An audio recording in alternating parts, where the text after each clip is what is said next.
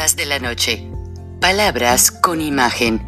El análisis de los acontecimientos que influyen en nuestra vida con el periodista Francisco Durán Rosillo.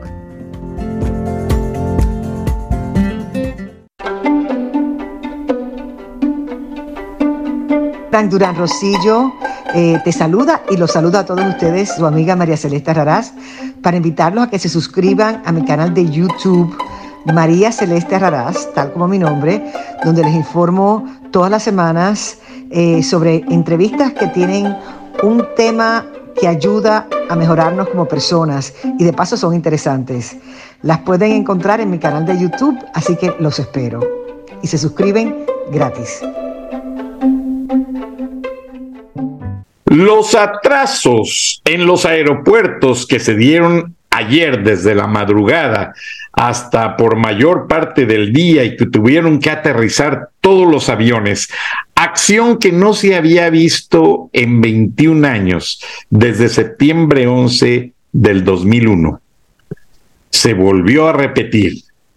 Al inicio se especuló de que era un atentado cibernético y finalmente se aclaró que la persona encargada de dar mantenimiento a las redes aeroportuarias de los Estados Unidos se equivocó y puso un archivo en el software para restablecer equivocado eh, que no era el correcto y eso afectó todos los horarios y todo, hizo ver una situación que a los ojos de todos pues no coincidía pero finalmente se corrigió. Ahora, la polémica del presidente Biden a su regreso de su viaje en México para la cumbre de América del Norte entre Canadá, Estados Unidos y el vecino país México dejó mucho que decir, porque realmente fueron para la foto, firmaron acuerdos de protección a los pueblos indígenas, de evitar el racismo, de pero no se hablaron los conflictos comerciales del Temec, no se hablaron los conflictos de la frontera donde diario atraviesan cinco mil migrantes, no se hablaron los problemas medulares que todo esto acarrea con una situación de narcotráfico que en Estados Unidos el fentanil mata a 150 jóvenes diariamente y en México estas redes criminales matan a miles en las calles y ahora con la detención de uno de sus líderes se hace un problema grave, pero inminente.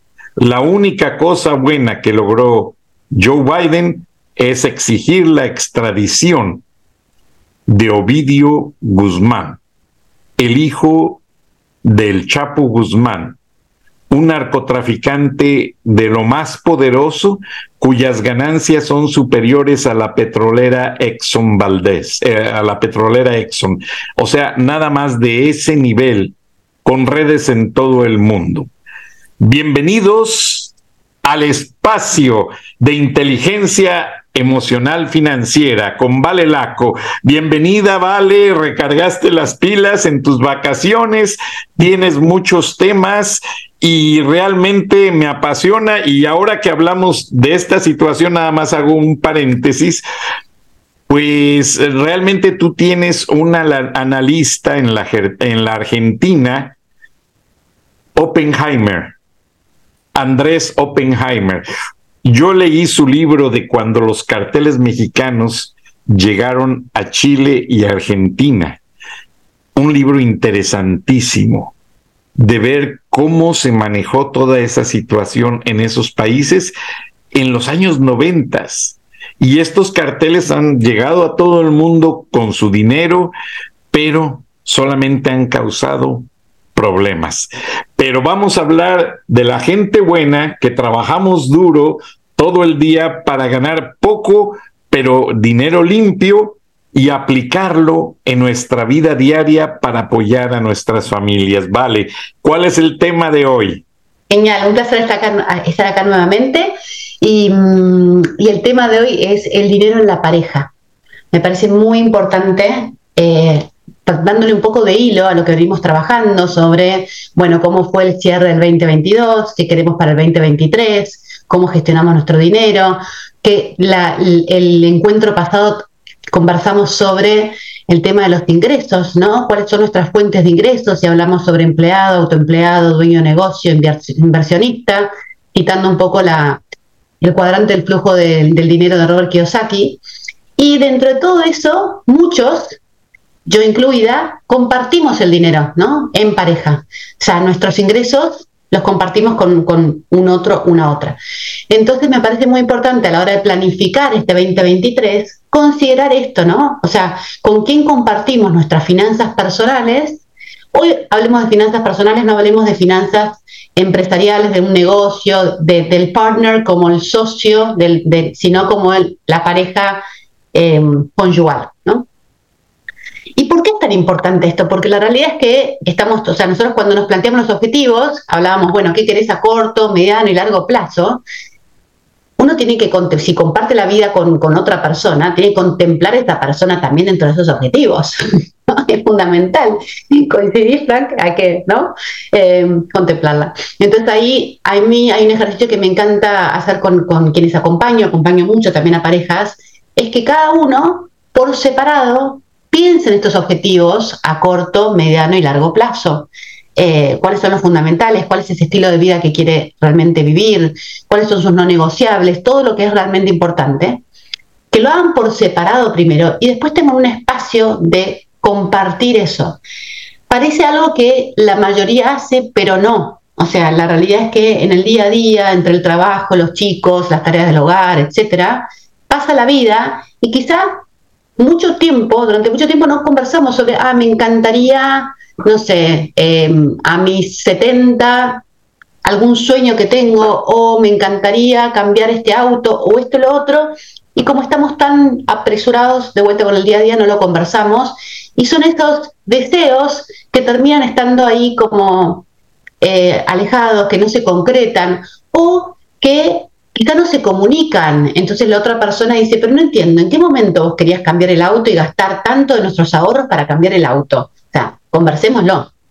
Entonces es muy importante comenzar con eso, con cada uno hacer su, su, introspección de qué quiere para este 2022, 2023 y para, para adelante, pero también después tener el espacio para compartir, ¿no?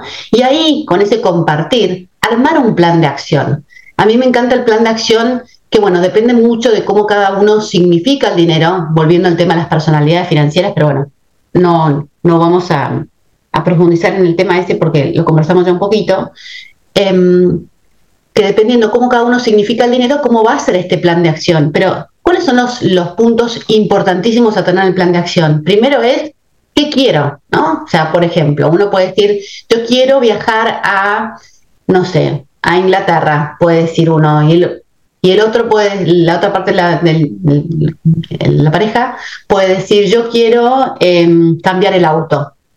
Ambos objetivos requieren de dinero. Entonces, antes de ir al cuánto me sale eso, ir al para qué. ¿Para qué quiero ir a Inglaterra? ¿Para qué quiero cambiar el auto? Porque ese contacto emocional con el para qué uno, em, o sea, tiene ese objetivo, es el que te va a dar la motivación, la energía para ir a alcanzar ese objetivo. Entonces, luego hay que justamente hacer el estudio de cuánto me sale esto, cuánto me saldría un viaje a Inglaterra, por ejemplo, cuánto me saldría cambiar el auto, qué tipo de auto. Y con eso empieza el, todo el procedimiento, el plan de acción de cómo lo logro eh, y cuándo lo logro. Entonces ahí hay vamos a ver que van a empezar a su eh, ¿Vieron? No sé, alguna vez, Frank, escuchaste de los SMART targets, los SMART targets, que son specific, measurable, achievable, ¿no? And with time. Sí, sí, muy corporativos, por cierto. Sí, totalmente. Entonces, puede ser de esa manera con los, los SMART targets o puede ser, o sea, que básicamente que tal, a mí me encanta con eso, con el tema de, bueno, specific, que me quiero ir me quiero mudar a, quiero cambiar el auto o quiero ir de viaje a Inglaterra, sí, measurable es, bueno, Em, eh, es algo que, ¿cómo, ¿cómo medís el que lo, lo, lo, pudiste eh, cumplir o no? ¿no? O sea, porque hay gente que de repente dice bajar de peso, ¿no? Bueno, a ver, em, ¿de, qué, ¿de qué estamos hablando de bajar de peso? ¿De cuánto peso? ¿no? O sea, hay ciertas cosas que necesitan como más acción. Pero para mí dentro de esto es muy importante pensar en cómo acciono, ¿sí? ¿Qué tengo que hacer cuándo acciono cada una de esas acciones y cuándo lo logro, como desmenuzarlo mucho, porque a veces inclusive los smart targets quedan a, veces un poquito amplios. Para mí entender, habiendo acompañado a muchísimas personas, entonces me gusta decir, bueno, pensa en qué querés, para qué lo querés y cómo lo vas a lograr. Entonces, con todo el listado de acciones que hay que hacer, como por ejemplo, para, para mm, para el viaje a Inglaterra, decir, las típicas cosas, bueno, cuándo salen los pasajes, en qué época del año, cuánto me saldría el hotel allá, eh, la comida, qué tipo de, actividades quiero hacer, museos, esto, lo otro.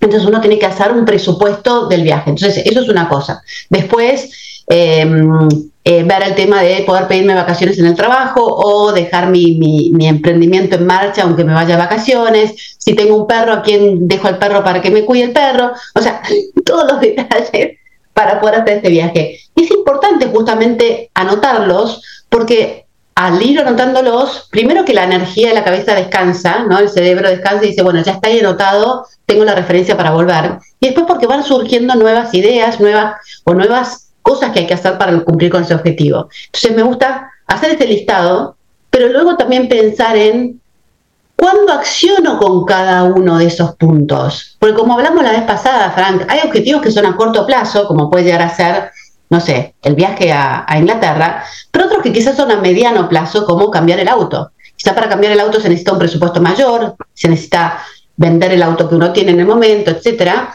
Entonces uno dice, bueno, a ver, ¿Cuándo voy a averiguar cuánto sale el auto? ¿Lo hago ya? ¿Lo hago más adelante? ¿Cuándo es que quiero lograrlo? Entonces, cuando uno tiene una fecha, que es el, tema del smart, el timing, ¿no? Cuando uno fija una fecha, a partir de esa fecha de cuándo lo quiere lograr, va a ir decidiendo cuándo ir accionando en cada uno de esos puntos. Entonces, realmente va a ir logrando el objetivo, porque si no queda simplemente en un deseo. Em, lo que hace que el deseo se concrete es la acción. O sea, si no, o sea, mucha gente dice, ay, me encantaría eh, bajar de peso nuevamente. Bueno, o sea, hay que hacer algo para bajar de peso. No se puede simplemente desearlo. Bueno, lo mismo con eso. Entonces, una vez que uno comparte todo eso con la pareja, eh, tiene que negociar y decir, bueno, a ver, esto sí, esto no, cuál es la prioridad, cuáles son los deseos de nuestros hijos también, si uno tiene hijos, porque quizá está el hijo que se va a la universidad o que cumple 15, en Argentina, por ejemplo, se usa, mucho la fiesta de 15 de la mujer, etcétera. Entonces, esos son objetivos que van a, por supuesto, competir con los objetivos personales de cada uno y de los pues, objetivos de la pareja, están los objetivos familiares. Y ahí quiero recalcar la importancia esta de pensar en los objetivos individuales de pareja y familiares, porque muchas veces se habla, no, mi media naranja, eh, no, o sea, somos uno. Y la verdad que no. O sea, justamente una pareja que es saludable es una pareja en la cual cada uno tiene su espacio, cada uno tiene sus objetivos, cada uno tiene su lugar y compartimos porque nos elegimos, porque queremos, pero no porque nos necesitamos desde el sentido de la dependencia, porque eso genera. Em, em, puede ser, eh, puede ser muy conflictivo en el futuro, em, pero también em, una cuando el, amor termina no siendo tan puro, ¿no? Pero bueno, podríamos ir a, en el sentido de este de, de cuando... Eh, bueno, vale, acá, acá en los Estados Unidos yo, yo tengo una filosofía Perdona que te interrumpa. No, no, me encanta la eh, interrupción. No toco los temas del amor ni de la religión porque si no, nunca terminamos.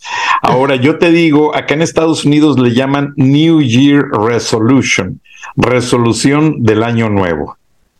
Y la gente hacemos, eh, si te fijas, es cuando más anuncian los gimnasios, las dietas, los carros, las agencias, pero Estados Unidos tiene una característica y es lo que le hace el sueño americano. Cuando vas a cambiar de carro, tú vas a una agencia y te lo ponen precioso. Ah, usted trae un carro 10 años viejo, no se apure, bienvenido. Tráigalo aquí, estacionelo. Sale un tipo, le toma fotos al auto, le hace una valorización. Te dicen, escoja qué carro le gusta. Y ahí vas todo emocionado a escoger, pues obviamente escoges el más bonito, el más novedoso, el mejor color, etcétera. Y si hay uno eléctrico, no, pues yo ya no quiero parar en la estación de la nafta, como le dicen ustedes, y, quiero eléctrico. Bueno, este, este carro eléctrico cuesta 70 mil dólares. Ay, Dios mío, pero no, no se apure, usted solo va a pagar 400 dólares. ¿Cómo? Si ese carro que usted tiene allá afuera todo viejo, pues le vamos a dar 200 dólares por él. Y eso va a cubrir los gastos de la placa. Usted va a dar un enganche de tantos miles de dólares y a seis años usted le toca pagar tanto por este interés, aquello, te la manejan. O sea, Estados Unidos lo que tiene es que para comprar un carro y una casa, ellos es como en el restaurante te sirven el platito ya muy bien decoradito, hasta con unas gotitas del dressing, la ensalada y todo va junto. Ensalada, carne y todo, porque saben que tú quieres esa dieta también, aunque usas el carro todo el día y no caminas nada. Total, Estados Unidos es eh, el país donde te sirven la vida cómoda para que ya no dispongas de tu sueldo. O sea, te comen. Mm te comen. A mí en una ocasión, te lo dije la vez pasada, me preguntaban, oye, Frank, ¿por qué traes un carro tan viejo? Y mi respuesta fue, el día que me fastidiaron, es que a mí no me gusta arrastrar el dinero. Mm. O sea, no voy a arrastrar el dinero cuando mi familia, mi casa tiene otras necesidades. Mm. Y los altos ejecutivos me lo admiraban en la empresa eh, Turner, eh, realmente en Time Turner Time Warner. Yo traía mi Toyota Corolla, casi 20 años viejo, feliz de la vida y gracias a Dios, pues mi hijo tuvo la educación que necesitaba tener. Entonces, aquí en Estados Unidos, haciendo un paréntesis de lo de la pareja, es que yo lo viví. Sí, a veces Dicen que el dinero, el, el amor se acaba cuando el dinero se va. Mm. Y hay algo de cierto en eso. Entonces, yo realmente, disculpa que te interrumpí, aquí aprendí mucho como tú y gracias a personas como tú, aprendí a que debo de mantener el equilibrio. Porque mientras hay equilibrio, la persona es estable. No hay equilibrio y no hay nada. Entonces, cuidarnos mucho de esa voracidad, ¿vale? Porque nos comen. Ahorita que estás hablando, dije, antes de que Vale hable por qué carro se va a comprar nuevecito, cuidado con los intereses y cuidado con todo, porque cuando menos acuerdas, ya la mitad del cheque ya se la lleva el de la agencia del carro, la otra mitad la renta de la casa y chicos a comer macaroni and cheese, como me decía tu paisano Patricio Montalbetti. Eh, tenía todos los hijos en colegio privado y le digo, Patricio, ¿cómo le haces? Dice, Nada, Francisco, comemos macaroni todos los días. Que por cierto, su esposa fue una gran campeona de tenis de la Argentina. Eh, muy queridos. Luego te los voy a presentar. Pero continúa, vale, porque es muy interesante. No, muchas gracias. Lo que compartís a mí me parece muy rico cuando conversamos, porque mm, sí, ese es, ese es el gran, la gran tentación, ¿no? Cuando uno tiene todo facilitado, entonces piensa, ah, bueno, pero son nada más que 400 dólares por mes. Y son nada más que 100 dólares por mes. Y esto y lo otro. Entonces al final termina teniendo los fijos, terminan siendo casi todo el sueldo o, o, quizá todo el sueldo, ¿no? Cuando hacemos la planificación financiera, que decimos, bueno, los gastos fijos, los gastos variables, los gastos esporádicos, si uno tiene cuotas, porque sería como una especie de, cuota, em, por esto, por el, el, leasing y esto y lo otro, al final termina cubriendo todo su, el ingreso de uno y uno no tiene espacio justamente para sus objetivos a mediano y largo plazo, uno de ellos siendo el, objetivo de la libertad financiera, el poder vivir de renta, el dejar la jubilación, ¿no? el retiro. Em, entonces, totalmente, y es muy importante a esta hora justamente ver este plan y contemplar em, en los objetivos, estos a corto y a largo plazo, estos objetivos que son, que, que, que los tenemos todos, o sea, todos, todos, todos debemos tener el objetivo, y acá pongo debemos cuando no me gusta ser tan tajante, pero sí debemos justamente contemplar nuestra libertad financiera, nuestro retiro, desde el, desde el momento en que generamos ingresos, ojalá, y si no, hoy, a partir de hoy, justamente porque es lo que nos va a permitir poder en algún momento dejar de trabajar. Entonces, muy importante eh, compartir eso y después otro, otro, otro, otro aspecto que es muy importante a conversar o a entender o a comprendernos en cuanto al dinero en la pareja es qué rol tomo frente al dinero en la familia, ¿no? Acá, según la historia, eh, o sea, lo vemos en recorrer la historia, generalmente, ¿quién fue el que ocupó más el espacio del dinero? Ni, no idea. El varón. ¿No? El varón, ya comparado con la mujer, hablamos de este tipo de pareja, por supuesto que no tiene acá no, no, no, o sea, es quien representa el rol del varón y quien representa el rol de la mujer, ¿sí? Em, el varón fue eh, durante millones de años en la historia de la humanidad, ¿sí? el mayor, el, el, generador de recursos, el generador de dinero, el que traía el pan de cada día, el de los pantalones puestos, fue el varón, ¿no? ¿Y qué hacía la mujer? La mujer pasivamente recibía de ese dinero que generaba el varón, ¿sí? Y lo administraba, administraba la caja chica, ¿no? La caja chica en el sentido voy al supermercado, compro los uniformes, compro los útiles del colegio, esto, lo otro, y punto. Pero no estaba activamente generando dinero o activamente pensando dónde invertir el dinero que, que ahorraban para justamente invertir y construyendo este retiro. Hace Recién 200 años es que la mujer empieza a involucrarse más en los temas de dinero, ¿no? empieza a tomar un rol de mayor protagonismo, vemos que hay mujeres, bueno, como, como tu mujer, con, roles muy importantes para justamente em, nada, aportar a la sociedad y generar ingresos a través de eso también, o sea, diferentes situaciones. Pero la realidad es que dentro de la historia de la humanidad es muy, muy poquito. Y es aún hoy, o sea, y lo vemos por diferentes encuestas que en algún encuentro voy a compartir, aún hoy hay muchas mujeres que no se involucran, que no tienen idea de cuánto, eh, cuánto patrimonio cuenta la familia, porque ellas no generan el ingreso, o si lo generan al ingreso, igual delegan en el varón justamente la administración de la caja más grande, ¿no? De lo que sería la parte, bueno, ¿en qué se invierte? Porque dicen, no entiendo nada, ¿no? Y listo, y lo delego, ¿no? Como, como no dándole la importancia que eso tiene. Eso tiene un riesgo enorme. Entonces, primero preguntarte, ¿no? Dentro de los espacios de la familia, que a mí me gusta pensar en el espacio del cuidado de los niños, cuando tenemos niños, el espacio de las tareas del hogar, tareas del hogar que sería ir al supermercado, la limpieza, la, ropa, etcétera, ¿sí? Eh, la parte recreativa, cómo hacemos, qué hacemos como familia, ¿no? ¿A dónde nos vamos de vacaciones? ¿Cómo pasamos el fin de semana? La parte de la diversión, ¿no? Con el cuidado de los niños, por supuesto que no está solamente el cuidado físico, sino también el cuidado en cuanto al acompañamiento con las tareas del colegio, todo lo que tiene que ver con, la contención emocional y logística de tener hijos. Y después está el espacio dinero. Entonces la gran pregunta a quienes nos, están escuchando es, ¿cuáles consideras que son tus espacios? ¿Sí? O sea, y cuáles son los espacios quizá del otro, de la otra, pero vos ayudás, ¿sí? Justo anoche, no, hice una celebración por mi cumpleaños con, con mis amigas y conversábamos un poco esto, ¿no? De, no me ayuda, ¿no? Mi marido no me ayuda nada en la casa. Y yo digo, nos sale naturalmente como mujeres decir no me ayuda, pero de verdad es, no hace nada en la casa. O sea, eh, es un equipo, la casa es nuestra, la comida es nuestra, él come, vos comés, o sea, ¿no?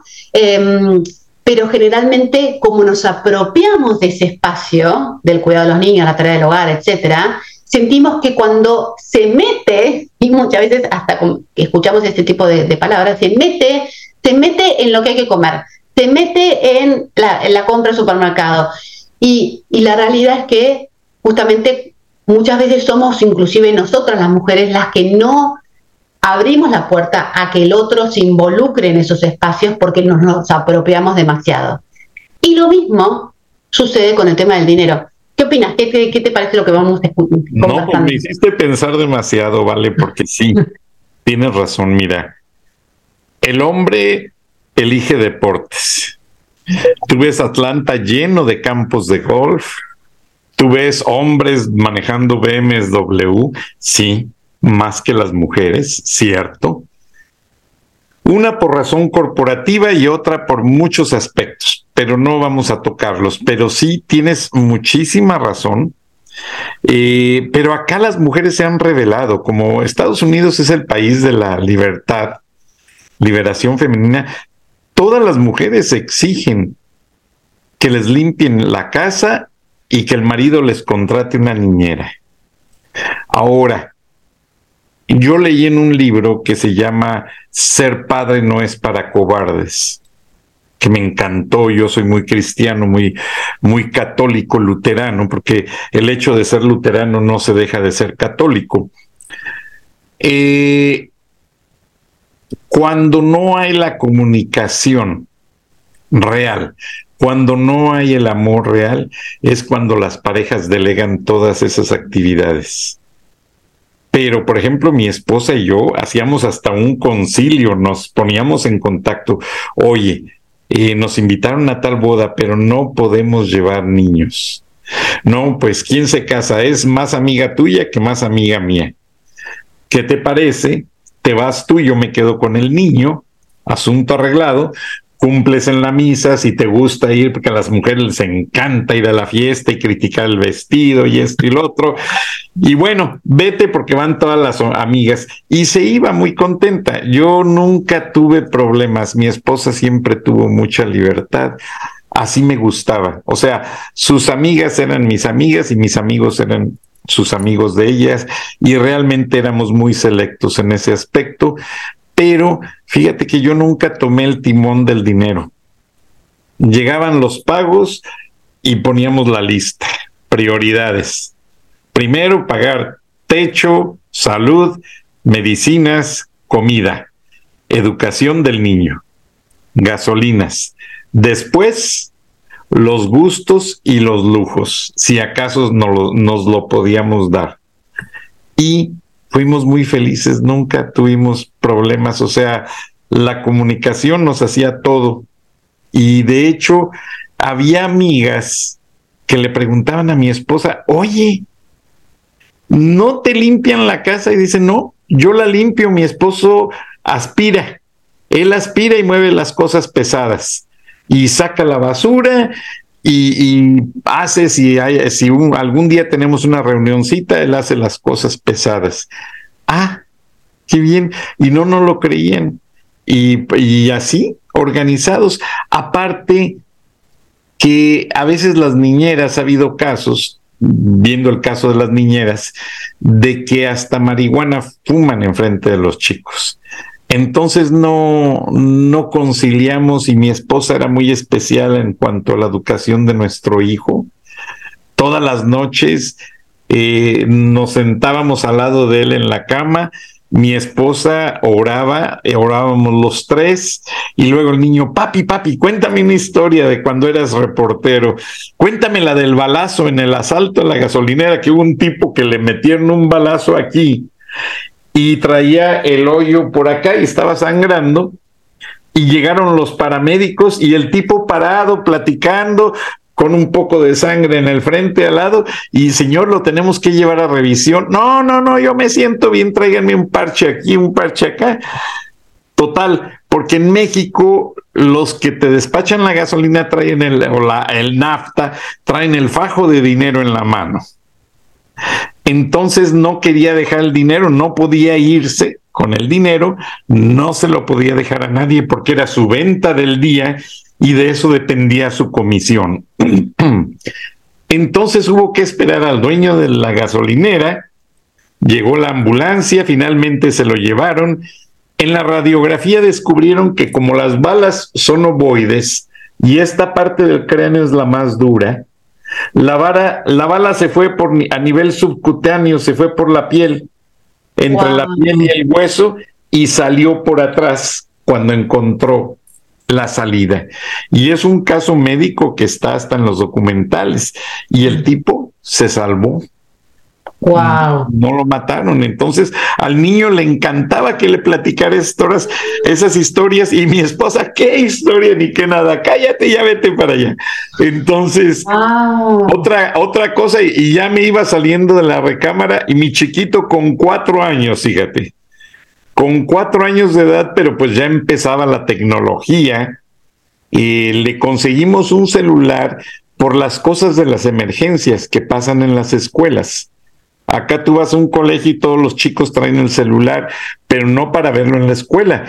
Lo dejan en el pupitre, en el, en el mesabanco, apagado para atender la clase, pero si hay una emergencia se prende y nos avisa. Tú sabes que acá hay muchas balaceras.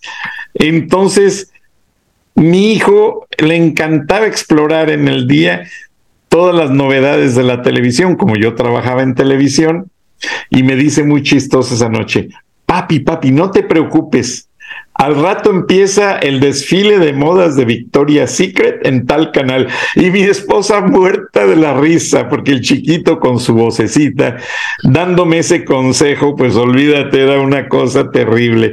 Pero acá en Estados Unidos la manera de la libertad femenina es muy respetada y los hombres nos adaptamos a ella, la entendemos. Ahora, el hecho de que mi esposa y yo no aceptamos nunca niñeras ni personas que nos limpiaran la casa es que a veces no sabes qué persona metes a tu casa. Y teniendo niños chiquitos, es terrible. Es terrible. Este, o te roban la identidad, o consumen drogas, o te roban algo. No estoy hablando mal de todas, hay gente muy honesta, pero yo en general, es más, todavía es tiempo de que yo aspiro mi casa, lavo mis trastes, ayer lavé mi ropa y la sequé, quizás no lo hago bien, pero lo hago, ¿vale? Y me ahorro mucho dinero. Ahora, yo te preguntaría bajo esta perspectiva de profesionista, que muchas veces ya cuando la mujer es profesionista ya no quiere limpiar la casa, ya no quiere cocinar, ya las, las cosas más fáciles del mundo moderno quieren aplicarlas a todo. ¿Te conviene a ti aplicar las normas del mundo moderno para ahorrar tiempo aunque gastes más dinero? Y ahí justamente, muy buena la pregunta, ahí lo que uno tiene que hacer es evaluar cuánto gana uno y cuánto te cuesta lo otro, ¿no? Porque realmente, o sea, por supuesto que hay de todo, también es una fuente de, trabajo para la gente, ¿no? O sea, depende mucho cuando, de vuelta, que, qué tipo de persona uno contrata. Em, eh, pero mm, siempre está bueno poder delegar aquello que, em, o sea, yo considero que si uno, por ejemplo, no sé, vayamos a una ganancia por hora, que no siempre es así, pero hagamos que una ganancia por hora, que uno dice, bueno, la verdad que yo haciendo mi trabajo gano, no sé, 200 dólares a la hora, 1000 dólares a la hora, 50 dólares a la hora, lo que sea a la hora, ¿sí? Eh, y soy eh, independiente, ¿no? Porque obviamente cuando uno tiene un trabajo en relación de dependencia, tenés un trabajo en relación de dependencia y no te queda otra que trabajar esta cantidad de horas y tenés ese sueldo fijo, ¿no? Cuando es más variable, decís, a ver, ¿qué es más inteligente? Contratar a alguien que limpie mi casa o yo estar dedicándole ese tiempo y yo estar dedicándole ese tiempo a, desarrollar mi negocio, a vender, o yo ponerme a limpiar eso y dejar de hacer eso. Entonces uno ahí evalúa y dice, bueno, ¿qué, eh, ¿con qué gano más? ¿Qué me cuesta más? Entonces está muy bueno justamente tener esa, ese análisis como para poder saber delegar y decir, yo la verdad que mi hora vale más. Ahora, por supuesto que hay que saber contratar también, eh, un, profesor que tuvimos en Argentina, en, el IAE, una universidad muy reconocida, un, español, Jesús Lázaro, Jesús Lázaro, él decía, mm, contrata lento, despide rápido, ¿no? O sea, como que en el sentido de tomate el tiempo para contratar a la persona, sobre todo dependiendo qué tipo de acceso tiene esa persona, si tiene acceso a tu casa, si tiene, si va a cuidar a tus niños, etcétera. Y bueno, en el momento en que vos ves que no funciona, despide rápido, no trates de, que funcione por el, por el hecho, o sea, obviamente que está buena una buena inducción, eh, acompañar, etcétera, pero bueno, llega un momento en el que uno tiene que tomar una decisión. Entonces, ahí a mí me parece que es muy importante justamente que depende mucho también de nuestra mentalidad, de nuestro vínculo con el dinero, nuestras experiencias, eh, si es algo que uno puede delegar y que no afecta a tus valores también, porque esto que vos decías con respecto al tema del cuidado de los niños, yo mis primeros dos hijos los tuve en Inglaterra. En Inglaterra prácticamente no hay ayuda, o sea, eh, y me tomé un año de licencia con ambos, el primer año de, vida, porque para mí, para mí un no negociable era estar con mis hijos su primer año de vida y poder acompañarlos a todos, poder eh, darles de mamar, poder estar muy, muy de cerca. Em, Luego volví a trabajar, pero volví a trabajar como psicopedagoga para el gobierno inglés en tiempo parcial, ¿sí? no, no, volví a trabajar en, tiempo completo como lo había hecho antes.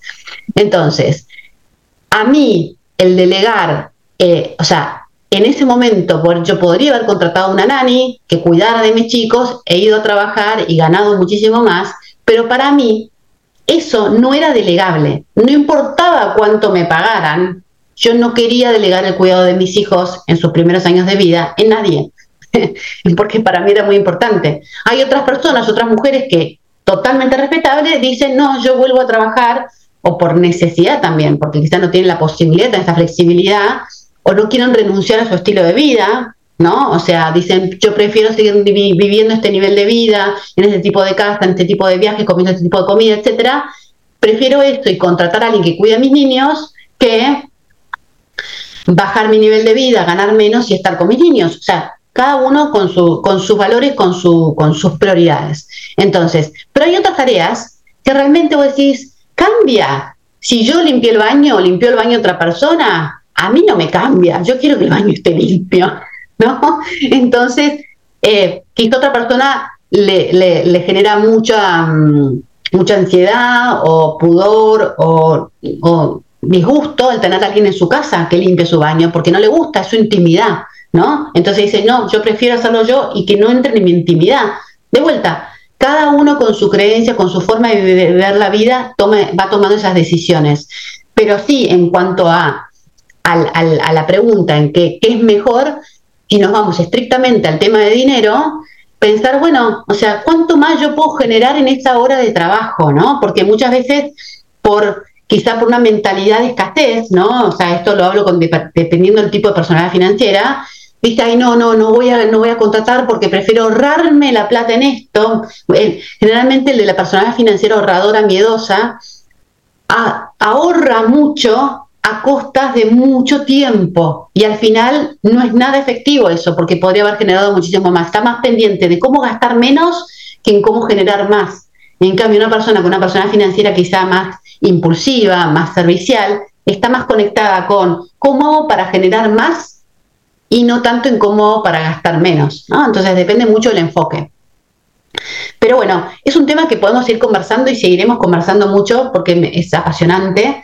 Pero acá, de nuevo, con la pregunta esta, yo sé que acá en Estados Unidos las mujeres eh, están cada vez más empoderadas, se involucran mucho más sin embargo, hay mucha mujer latina ¿no? dentro de Estados Unidos que viene con una historia de vínculo con el dinero y de roles de la familia que, sobre todo quienes nos escuchan, ¿no? que es, más, que nada la comunidad hispana, donde llevan desde dentro de su inconsciente colectivo, inclusive si lo citamos a Carl Jung, este rol de la mujer como em, más como, como, como responsable de los espacios de cuidado de los niños, las áreas del hogar, y no, tanto, no tan involucrada en el espacio de generadora de dinero, de, de, tomar decisiones importantes en relación al dinero. Entonces la invitación es que, te, que reflexiones a ver dónde te, te encontrás vos, ¿no? Eh, y a saber, ¿esto me es beneficioso o no? ¿En qué sentido? Porque en algún sentido lo es, porque por algo lo siguen haciendo,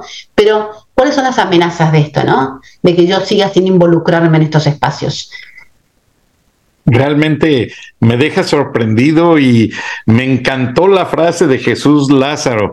Contrata lento, despide rápido, porque fue una gran enseñanza.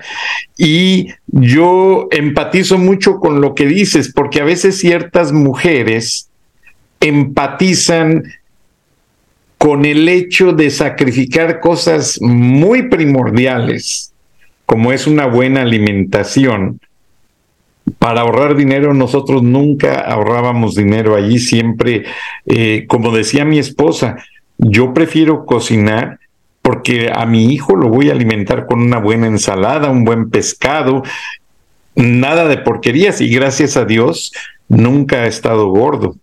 El papá pues es otra cosa porque a veces no llevaba el lunch y se comía oh, en restaurante y bueno, es otra historia. Pero tienes ese, razón en ese tabú de las latinas que muchas vienen con el hecho de que no, es que yo en mi casa nunca limpié el baño o esto o lo otro.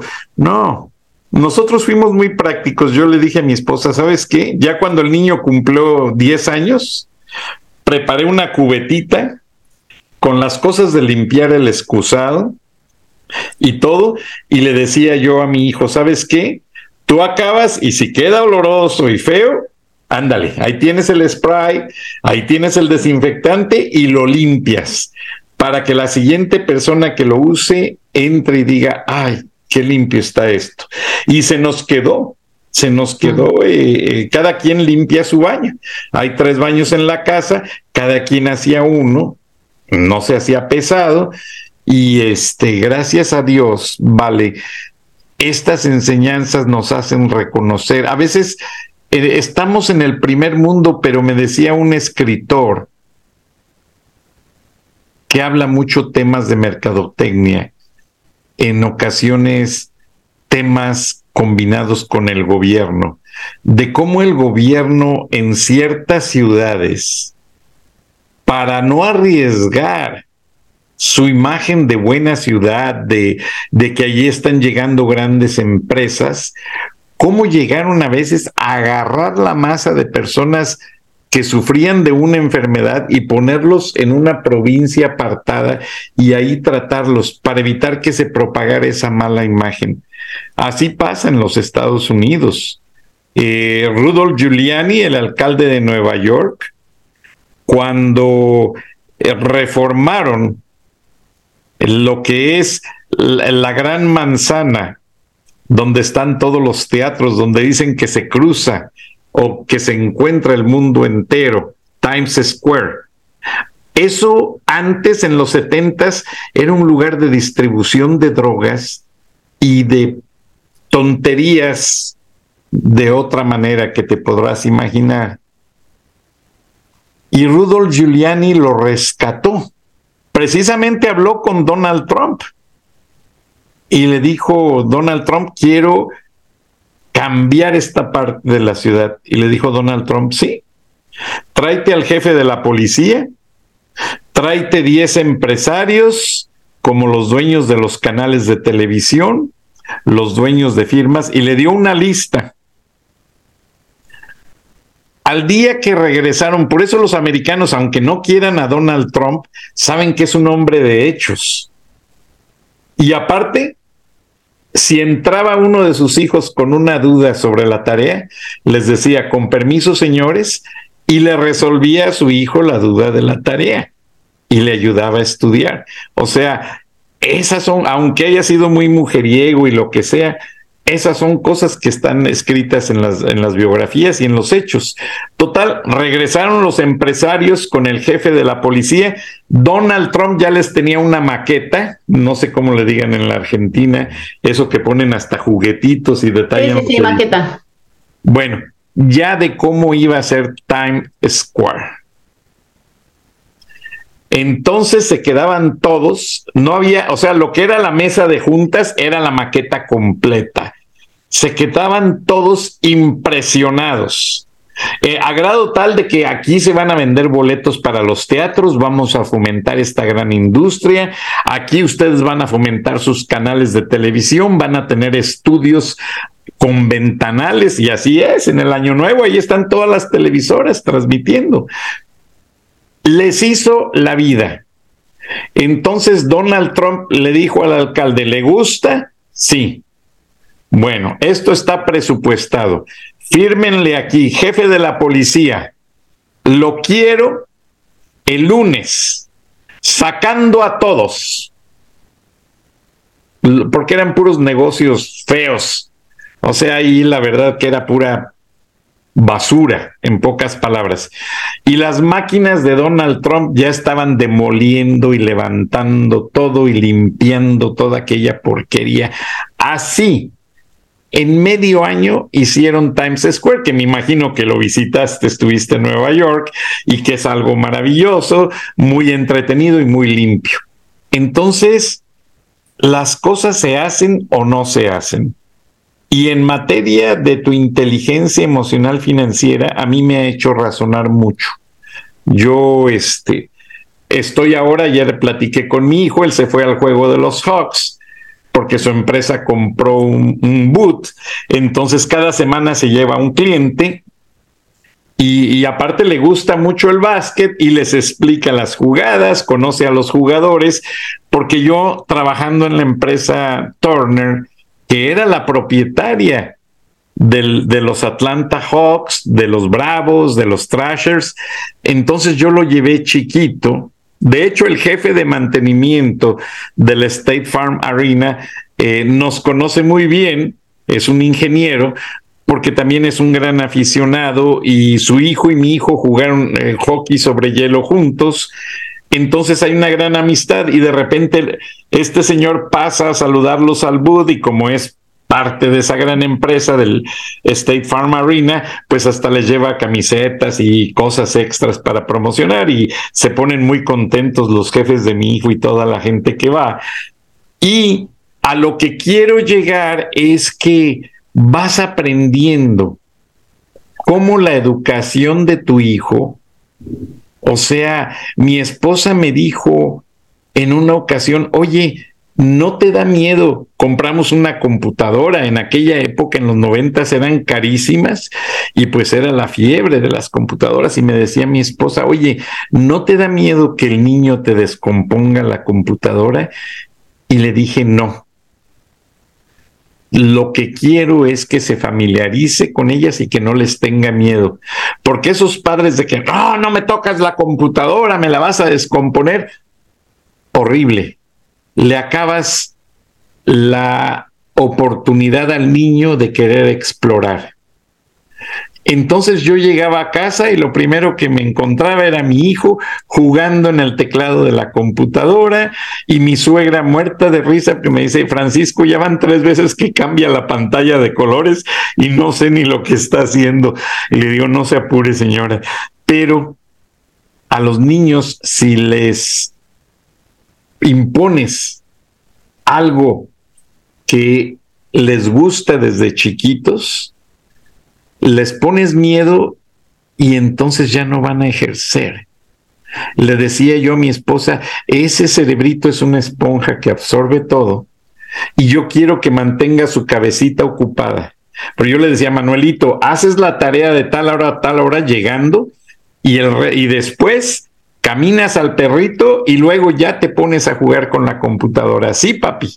Y lo hacía y lo hacía feliz porque se sentía motivado y no le compraba juegos. Él se inventaba ahí sus cosas. Después me vio escribiendo en el teclado y él sacó el tercer lugar en la escuela de ser rápido escribiendo en el teclado y le decía yo a mi esposa, es que esa cabecita, si no la mantenemos ocupada, podemos crear un monstruo. Entonces, Vale Laco, nos estás manteniendo ocupados, porque realmente nos haces ver las cosas. Mira, mi hijo un día salió el reporte de Wall Street, ya ves que a veces avientan los papeles al aire cuando se acaba la, la jornada financiera y voltea a nuestro hijo y nos dice, papi, mami, yo voy a ser uno de esos, yo voy a manejar el dinero, yo voy a ser banquero. Tenía tres años el chiquito. Es banquero. Impresionante. O sea, ya los niños ya nacen con su vocación, no hay que distorsionárselas.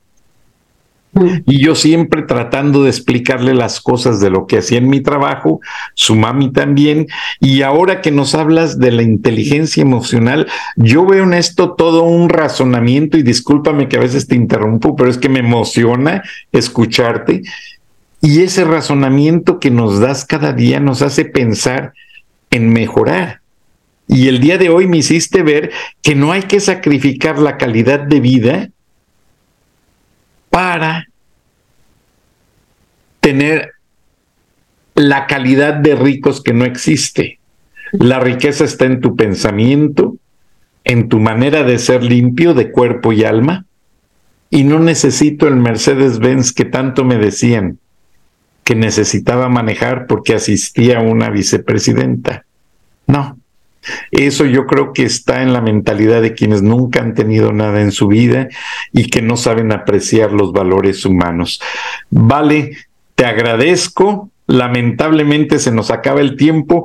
Danos en un minuto la consistencia de este tema, porque muchas veces a la gente no les entra. No les entra que el hecho de, de los lujos no, no nos da la calidad de vida o sea, nadie me cree que yo lavo mis calzoncillos, que yo me cocino, que yo aspiro y así he sido muy feliz y me alcanza el tiempo para escribir mis libros, para tener un trabajo y hacer, hacer mi show. Despide el programa, vale, y te agradezco mucho. No, no, te agradezco a vos, la verdad que un gran placer y, justamente, ¿no? Cuando yo hablo de inteligencia emocional financiera, la definición es esto, cómo, cómo logramos eh, gestionar efectivamente nuestro dinero, ¿sí? generarlo, administrarlo, vincularnos para vivir el día a día que realmente queremos, en coherencia con nuestros valores y en armonía con nuestros vínculos. O sea, esa es la definición. Entonces, pensemos al dinero como un aliado, pero para vivir la vida con sentido, no una vida de consumismo, sino una vida con sentido, que tenga que ver con nuestros valores. O sea, eh, creo que que cuando cada vez que hacemos compras, cada vez que tenemos que hacer una decisión financiera, pensar, ¿realmente lo quiero, lo necesito? ¿Tiene que ver conmigo o lo estoy haciendo porque hay que, para que me miren con esto, me miren con lo otro, ¿no?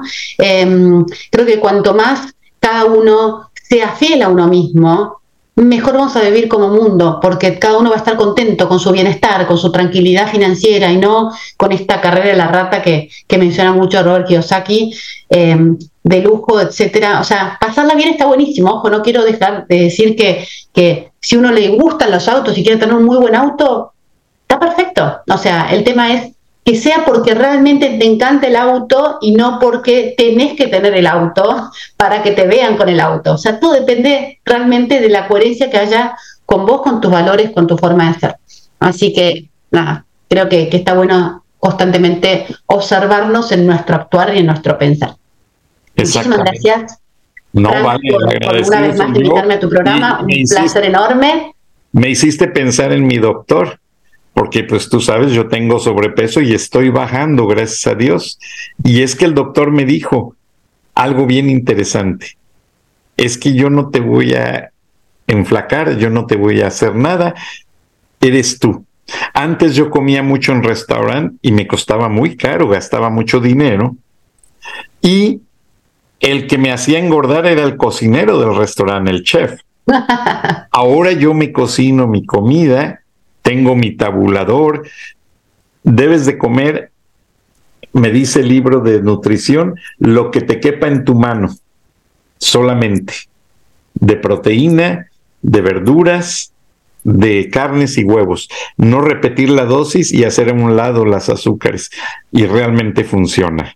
Vale, te agradezco mucho. Nos vemos y nos escuchamos la próxima semana. Vale Laco, véala en su en su programa que está condensado en todas eh, sus redes sociales y aparte en su página valelaco.com que está siendo este programa una sensación. Te voy a pasar el rank en Apple y en Google. Y, yo no sé por qué la gente tiene cierta distinción para ciertas cosas y la gente que usa el iPhone y que usa mucho el, Google Android eh, te siguen demasiado y te felicitan, vale. Y nos escuchamos y nos vemos la próxima semana. Muchas gracias, vale Laco. Estamos en contacto y hay que cuidar, como decimos en México, a veces cuidamos los centavos y gastamos los pesos. Mm. Pasa mucho. Buenas noches, muchas gracias. Gracias, muchas gracias. Frank Durán Rosillo eh, te saluda y los saluda a todos ustedes, su amiga María Celeste Raraz, para invitarlos a que se suscriban a mi canal de YouTube María Celeste Raraz, tal como mi nombre, donde les informo todas las semanas eh, sobre entrevistas que tienen un tema que ayuda a mejorarnos como personas y de paso son interesantes. Las pueden encontrar en mi canal de YouTube, así que los espero. Y se suscriben gratis.